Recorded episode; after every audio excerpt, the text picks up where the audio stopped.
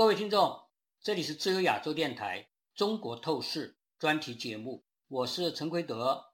我们今天要讨论的话题是两场鸿门宴，单刀赴宴谁？布林肯的访华观察。我们今天请来的座谈是张杰博士，他是一位独立学者、法学博士。张杰你好，哎，你好，奎德好。最近几天，大家知道全球都聚焦于美国国务卿布林肯首次访问北京。有不少观察家批评美国政府孜孜以求这次访问，而中方却摆出一副冷淡的态度，拒傲相待，拒铺红地毯，甚至无视基本的外交惯例。在习近平与布林肯会见的时候，习近平高居于美中两方代表团之上的超越性的主席地位，似乎习近平并非中方的一员，而成了中美双方之上的裁判者。凸显了他的某种低级的，我认为是非成年人的自卑型的妄自尊大的心理，也使人不由不联想到中国和西方第一次外交交道的时候，就是1793年，英国使团团长乔治·马嘎尔尼就是 George m c c a r n e y 觐见清朝乾隆皇帝的一幕。乾隆皇帝当听到马嘎尔尼不大愿意行磕头礼的时候，相当不高兴。乾隆发出上谕，宣称所有到天朝进贡的人。都要行三跪九叩之礼，即使国王亲自到访，也要一律行这样一个礼节。双方有点争执不下，最后乾隆皇帝在情绪比较好的时候做出了某种让步，同意了马嘎尔尼在觐见时如他像英王一样的单膝下跪，但是免去了文手礼。习近平目前的这种作为非常相似于历史上清朝皇帝的一些做派。所以，有些观察家认为，美国政府和布林肯在这次访华的问题上，美方求这个访华太甚，过于低姿态，长了北京的威风。我想听听张姐你的观察。总体来说，你觉得大体上布林肯访华，不管是在礼节上，还是在基本的访华的具体内容上，你有些什么基本的评价？这一次布林肯的访华，中国方面呢是做足了功课。美国呢也急于与中国啊进行沟通。布林肯要沟通的原因很简，就是目前中美之间的军事冲突正在加剧，在南海中美之间的舰艇前不久发生过可能会碰撞啊，美国的侦察机在中国南海也被中国的飞机突然从机头这边穿越，所以这种情况如果任其发展下去，可能就会。引起中美之间的擦枪走火，这是美方不愿意看到的。其次呢，就是俄乌战争。俄乌战争从目前的情况来看，就是乌克兰的大反攻已经开始，但是美国和西方世界是不希望中国介入到这一场战争，甚至支持俄罗斯向俄罗斯提供致命性的武器，这是什么世界不愿意看到的。第三个就是。朝鲜半岛的危机，北朝鲜天天在放小导弹，放这个试射飞弹，也整个世界的安全造成了危险。所以从这个角度来看，布林肯急于要访华的目的是行使一个大国的责任，也就是要避免擦枪走火，是避免事态的升级。这是布林肯的一个理由。但是布林肯在之前，无论是拜登、布林肯和沙利文都说得很清楚。对这一次出访能够达成什么具体的成果，太大期望。嗯，啊，但是呢，在这一次见面之后，事实上还是有一些成果出现了。比如说，呃，中美之间加强合作；，比如说，中国政府承诺不对俄罗斯提供致命性武器。所以说，还是有一些成果出现。当然呢，就是关于军事沟通渠道的建立。由于美国制裁了中国的国防部长，所以说呢，李尚福、习近平都他认为是胯下之辱，所以拒绝进行军事的这种对话。至于说中方是做足了功课了，就是导演了一幕杨国威、辱美帝的一个闹剧。啊，我们要就继续谈谈这个事情。这个事情比较好玩，在外交史上很少见这种情况，因为从来都是你会见他的话，你就是两个人是主人和客人嘛，是对等的，都是两把沙发或者两把椅子坐着，然后两边的人在这两方。现在是习近平在中间，中方代表团和美国的呃国务卿这边在另外一边，就是在他的下方，好像是他的下级一样。这种在外交礼仪上从来没有见过的。从这个角度，我们等一下再说。他导演了这这么一幕闹剧，目的呢就是调动国内的民族主义。看这些事，看国国际媒体。你看《纽约时报》《华盛顿邮报》这些主流的媒体，人家对这些东西根本不在乎，是小伎俩。你的这种九曲十八弯这些东西没有意义，所以我们就可以看得很清楚，中美两国在处理外交事务上，他们两者啊有根本的不同。作为中国方面来说呢，它更重要的是面子，更重要的是对老百姓调动他们的民族情绪。对于美国来说呢，它是要解决实际的问题，并且它的问题不是说我一揽子都给你解决完，我要解决就是安护栏，不要发生军事冲突。对，这是最主要的。那么你说布林肯达到这个目的没有了？显然他已经达到了。布林肯在跟习近平或者王毅等其啊会面的时候。他保持了一个职业外交家的一个基本的风范，也就是我该要说的话，我都要说到位。至于说你有一些不礼貌的情况，我不搭理你，然后我该反驳就反驳，这是一个很成熟的外交家的基本素质。但是中国这一方面呢，就像您刚才所说，他无非是重演了一百年前啊清朝皇帝的那么一幕，所以我们就可以看到，时代已经进步到今天，已经进入到二十一世纪，你仍然抱着过去的那么一种天国啊万方来朝，那是毫无意义的。从这个角度来说，我不认为布林肯是屈尊了。去见中国。事实，如果我们去看中美之间的形势，我的看法是，其实习近平更急于改善中美关系。那是从基本态势上来说，所以我同意你这个看法，就是说我们看两国之间的交往姿态，表面上看起来似乎这次美方比较主动、比较积极，而中方表现出一种倨傲的态度，是你要来见我，做出这样一个姿态，本身就是很可笑的。再说了，我们观察一个外交行为，主要是要看他现在这个外交行为发生在怎么样一个基本的两国关系的背景下，两国力量的对比情况下，就是说它的基本背景是什么，这是最重要的东西。在拜登政府上任以来，我们大家看到他在对华政策上大体上还是承袭了他的前任川普政府的大的方向，就是对中国采取比较强硬的方向。并且他还增加了联合盟友的一个基本战略，多做少说。就地缘政治和军事态势以及高技术封锁而言，两年来拜登政府联合各个盟邦，层层设防，十面埋伏，已经对北京建筑成功了一个相当大的一个巨型的联盟包围圈。过去我们都讲过非常多的次数，国际观察家也看得非常清楚。这个基本的态势，习近平自己也是承认的。实际上，不久前他在人大会上。也自己就非常的愤懑和恼怒的说，美国为首的西方国家对我实施了全方位的遏制、围堵、打压，给我国发展带来了前所未有的严峻挑战。最近他还声称说，要坚持底线思维和极限思维，准备经受风高浪急甚至惊涛骇浪的重大考验，要深刻认识国家安全面临的复杂的严峻的形势。这样大通话表达出了习近平的。恐惧感和危机感，什么东西这么可怕？这个什么是他口中的这种严峻形势？很显然，就是指的是整个西方世界大体上，美国和英国、欧盟、加拿大和日本和澳大利亚，甚至和印度和韩国，韩国和日本尤其是表现的非常突出。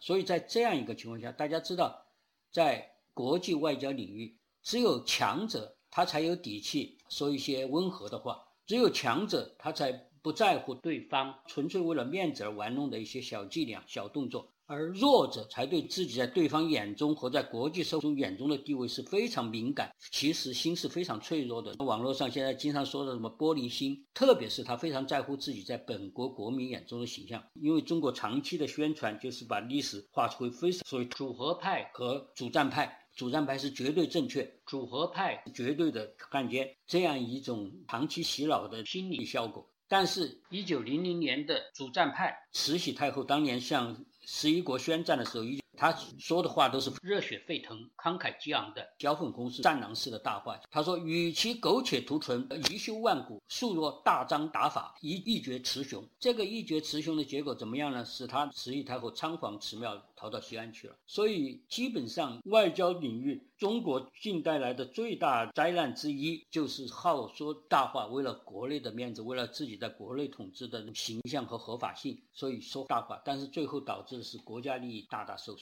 自己的面子最后也并没有维持住，因此目前的中国的和美国所处的国际态势，大家现在是看得清清楚楚。也许在几年前，因为中国的经济爬升得非常之快，到了川普政府刚刚上台的时候，已经咄咄逼人。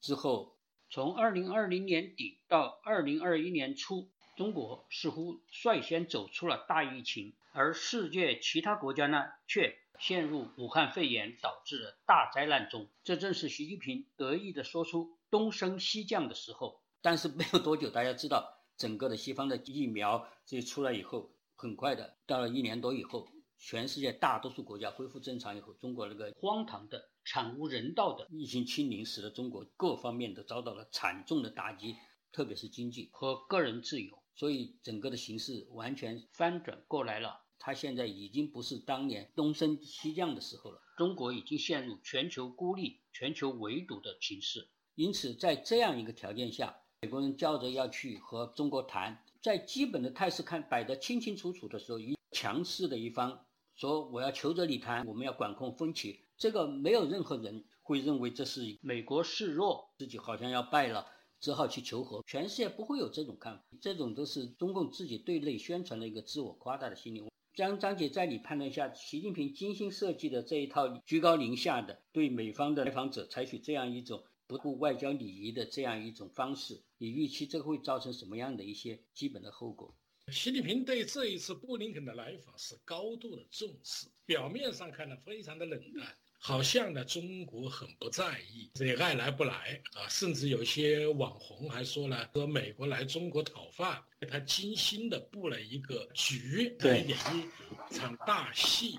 我们就可以看到，他这个里面呢有这么几幕。第一幕呢，就是外表非常的冷淡，布林肯来，我们也不发布这个正式的消息，直到最后才宣布。这是第一幕。第二幕呢，就是秦刚接待。应该说叫啊柔中带刚，露出了就是把此中美关系恶化的责任推向了美国。第三幕呢，就是高潮，王毅出场，就是美国的阿拉斯加安布雷军事基地，就是重演杨洁篪。啊，说了中国人不吃你们这一套，一百年前我们吃你们的苦还少吗？啊，说了一些跟外交礼仪、身份不相符的话，说一种战狼式的咆哮，扮演了一个红脸。啊，接着最后呢，习近平出场，习近平话其实说的还是很温和，这个取得了一些成果，也希望呢继续啊稳住，继续发展中美关系。但是呢，他呢座位上他是精心设计的。他坐在类似像主席台这个中间，然后呢，中美两啊都分坐两旁，这就代表了什么呢？就是说中美分治世界，而我以中国为主，我会高高在上的。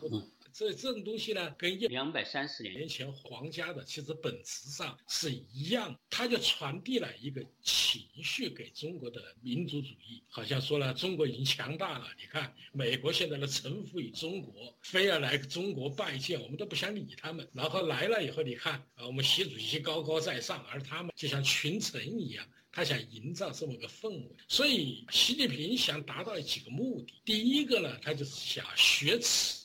为什么学耻呢？就是远说一百年前这个清华，西方列强清华，这一个由于错误的历史观，一直压在习近平的心心里。他认为一百年前西方啊打开中国的大门就是对中国的羞辱，但是他不知道历史的缘由是什么，他是不知道的。第二个呢，就是说西方打开中国的大门。它其实具有呃重要的现实意义，就让中国从一个封闭的社会走向了现代文，而这些呢，习近平作为他的认知，他都是不具备的。再就是佩洛西去年访问台湾，习近平是很大的伤害。然后呢，这个川普总统在这之前接见刘刘鹤的时候，就是刘鹤站在那里，他在训话啊，这个也是让习近平就是，呃，我想那个东西对习近平心理上有影响。哎，但是呢，你可以想，美国人他本来所谓的事情就是，然后呢，就是布林肯在今年年初因为气球事件，所以就放弃了。这些对习近平来说都是羞辱，他认为他必须要雪耻，就演了这么一曲戏，这是第一个目的。第二个呢，他要。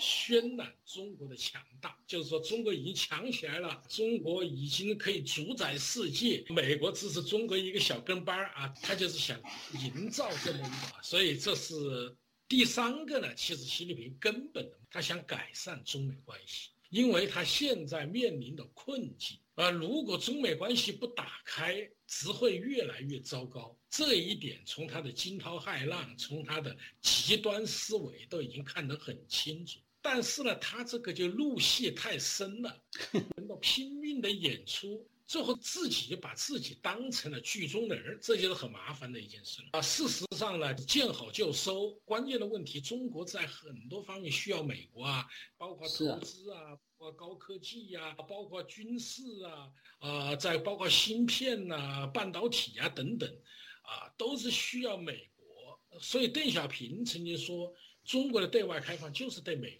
开放，那么习近平这一幕应该说呢，由于入戏太深吧，应该说演砸了，把后头的重要的事给忘记了，专门搞前面的事去了。这种东西啊，如同烟花，就没什么意思。简单的说，你演这一出。只能中国人看得懂，那西方人怎么能理解中国人啊？那种小九九，对不对？你这一套东西，你看看《纽约时报》没有这种东西报道啊？大家觉得一个外交官出访很正常啊？他们之间有什么东西，拿把相互攻击也很正常。但是大家要注意啊，就是拜登啊，应该是昨天吧说了，昨天又说了一句话了，对，习近平是个独裁者，就可以看得出来。人家到你这里来，这是一个改善中美关系的好机会，所以你应该是怎么呢？借这个机会，大家相互沟通，来解决一些具体的问题。因为太多的问题需要解决，这是一个正道。即使从中国的儒家文化里啊，仁义礼智信，也体现出这么一种大国的一种风范、一种儒雅。而你现在的这一种搞法，其实很危险。危险在什么地方呢？我们就要看日本偷袭珍珠港。其实日本的山本五十六虽然提出来了，日本的东条英机其实也是心里打鼓，啊，这个天皇也是不敢确认。很多理性的政治家都是表示否定，但是被民族主义情绪捆绑，最后的结果就是疯狂的啊去轰炸珍珠港。那么就带来一个最大的问题，最后就是导致整个日本啊完全的覆灭。这就是阿克顿勋爵说的一句话，就是绝对的权力绝对腐败，绝对的权力也绝对的愚蠢。是，我想目前的情况，国际社会是看得非常清楚的。你搞那个小动作，只能贻笑大方，这个人好像是还是处在。前前现代社会的这人一样，做那种面子功夫，做这么多，但是实际上大家也知道，总体来说，在中美关系上，即使表面上看起来美国这次是很主动的要求去谈，但是实际上，从根本上来说，是中国有求于美国，比美国有求于中国更多。从根本上来说的话，实际上也刚才张姐也讲到了。中国有求于美国大的不得了，就是说他虽然是对美国装出一副好像爱爱搭理不搭理的样子，但实际上他知道所有一些关键。前一段时间他用了很大的精力是想你美国你现在已经对我已这样了，我已经没办法对你不抱希望了，我把欧洲尽量拉过来。但是他发现这个策略不大行得通，在西方美国还是最重要的影响者，就是说基本上你美国这不搞定的话。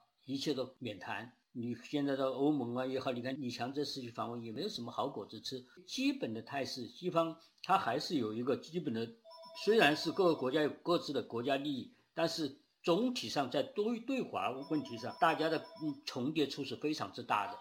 就是利益的重叠处是非常之大的。因此这一点他现在想通了，所以说实际上知道必须要和美国搞好关系。美国这个问题一解决，一通百通，其他的问题都好解决。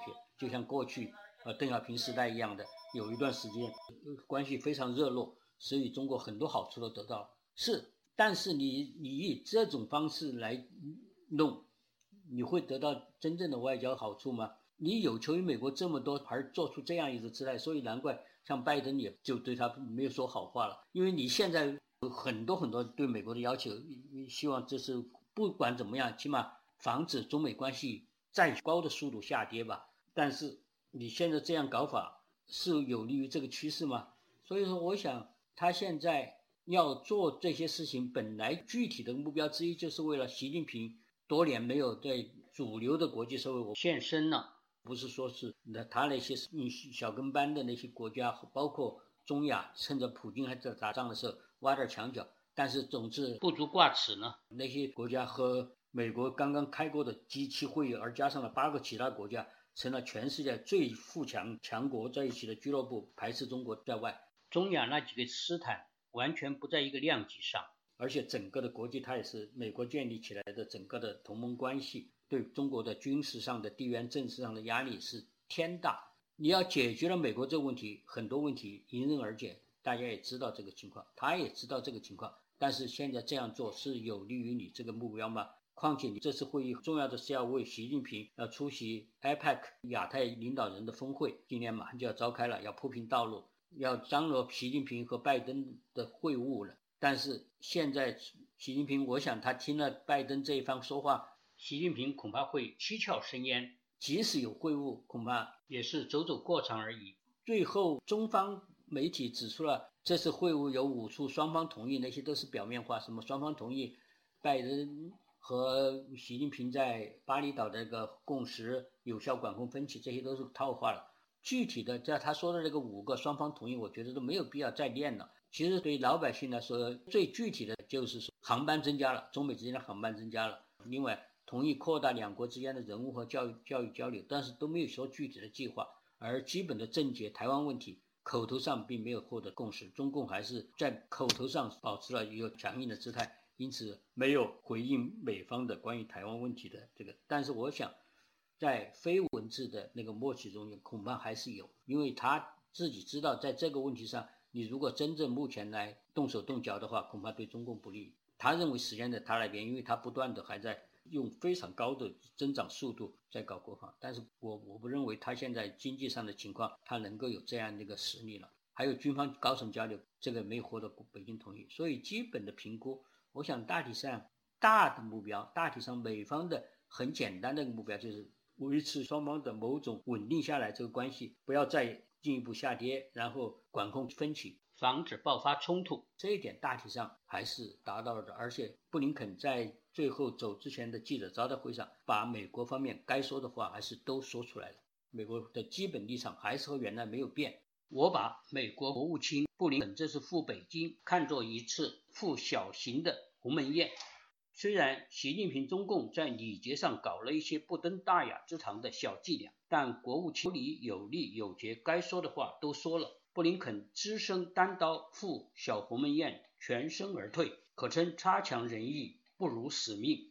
我把北京政权面临的国际主流社会的围堵和孤立，称作一席大型的鸿门宴。习近平敢赴这一个大鸿门宴吗？谅他没有这个胆识，他只能躲开宴席，在中南海搞内循环了。倘若轻举妄动，势必请君入瓮。这就是开放社会与集权封闭政权的区别。最后，张姐，你做一个基本的评估。这一次布林肯的访华，我觉得作为美方来说，基本上达到了他的预想的目的，也就是呢，必须要跟这个高层沟通。布林肯到达北京，就表明是高层沟通的恢复。是啊，之后呢，拜登跟习近平的见面，我相信呢，中美关系会在一种紧张的态势下，会逐渐的趋于缓和。但是中美啊，他们之间的思维方式不同，决定了他们对这个事物的看法也不一样。作为美方来说呢，这就是一个外交，我跟你建立安全通道，但并不意味着我的。很多问题都得到了解决，有些问题我们是需要谈的。而习近平他他希望做交易，就是说了，你既然我相跟我往来，那我们兄弟就交易一下，呃，税收你就让一马，呃，芯片你也不要卡太严。美国呢，他是根据他的一种原则。其次呢，就是呃，有很多商人。马斯克呀，包括这比尔盖茨，也包括杰皮摩摩根的戴蒙啊，包括星巴克啊总裁，纷纷到访北京，所以让习近平产生了误觉，他觉得好像自己不得了啊！你看民间这么热，其实也不是，就是在二次世界大战冷战期间。啊，也有一些商人，他通过这么一一种方式加强一种沟通。其实这就是民主社会的优势。民主社会即使两个国家处于战争状态，也仍然有一些商人，呃，会表达他的不同的看法。而恰恰这就是一个沟通的渠道。你看，中美关系紧张了以后，中美友好协会他就会来拜访北京，这就是一些沟通渠道。所以说呢。不是说人家服软，而这是一种正常的，保持一定的贸易，保持一定的交往，比那个脱钩要好。不理不理我，我不理你，我们两人就是战争，那就带来一个问题，就是因为中美都是核大，那是不是世界可能会爆发啊核战争呢？所以，纵观这一次布林肯来访，都凸显了中美之间在外交理念、在对世界的认知上的巨大的差异。作为美国来说，我就是来设立安全护栏，我要解决我。的关切问题，而中国这一方仍然沉浸在过去的那一种民族主义啊、天朝的一种荣耀啊、雍容大度啊，显然这太落后了。现在的国的问题这么危急，还不去处理，是吧？目前来看，看经济问。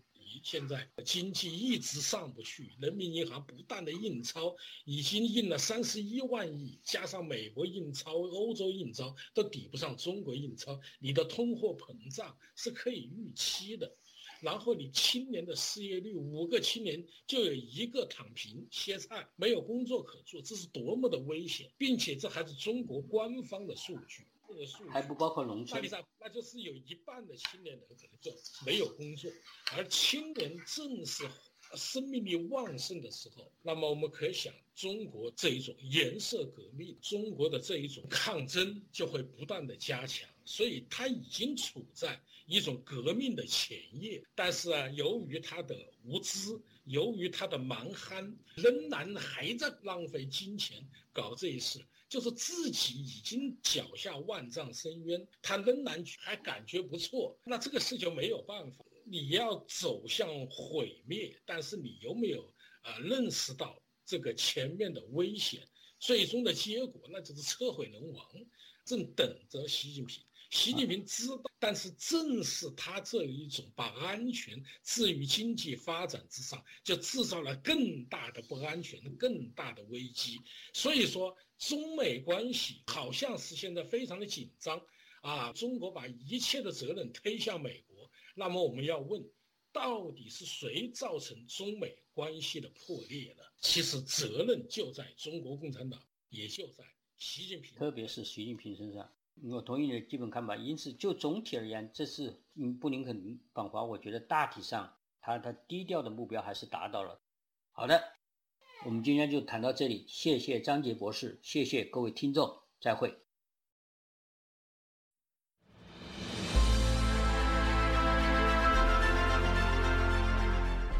用暗网访问自由亚洲电台，避开老大哥的眼睛。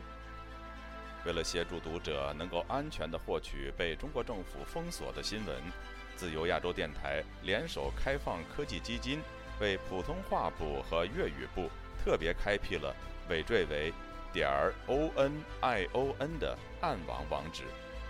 中国大陆的读者可以借助此网址匿名访问本台。普通话版：w w w 点 r f a 六二 z l 六 z 六 o w m t l f 点儿 o n i o n 斜线 m a n d a r i n 读者可以使用基于火狐的洋葱浏览器，匿名访问以上网址，绕开政府的审查和监控。